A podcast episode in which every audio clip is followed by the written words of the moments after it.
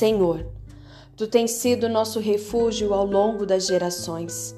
Antes que os montes nascessem, antes que formasses a terra e o mundo, de eternidade a eternidade, tu és Deus. Fazes as pessoas voltarem ao pó quando dizes: retornem ao pó, mortais.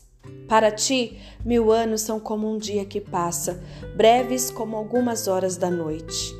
Arrastas as pessoas como numa enchente, elas são como sonhos que desaparecem. São como a grama que nasce pela manhã. Pela manhã brota e floresce, mas à tarde murcha e seca.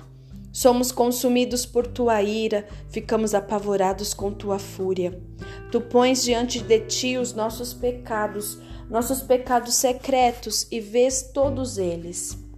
Passamos a vida debaixo de tua ira e terminamos nossos dias com um gemido. Recebemos 70 anos, alguns chegam aos 80, mas até os melhores anos são cheios de dor e desgosto. Logo desaparecem e nós voamos. Quem conhece o poder de tua ira? Grande é a tua fúria, como o temor de que és digno. Ajuda-nos a entender como a vida é breve para que vivamos com sabedoria. Ó Senhor, volta-te para nós. Até quando te demorarás? Tem compaixão de teus servos. Satisfaze-nos a cada manhã com teu amor, para que cantemos de alegria até o final da vida. Dá-nos alegria proporcional aos dias de aflição, compensa-nos pelos anos em que sofremos.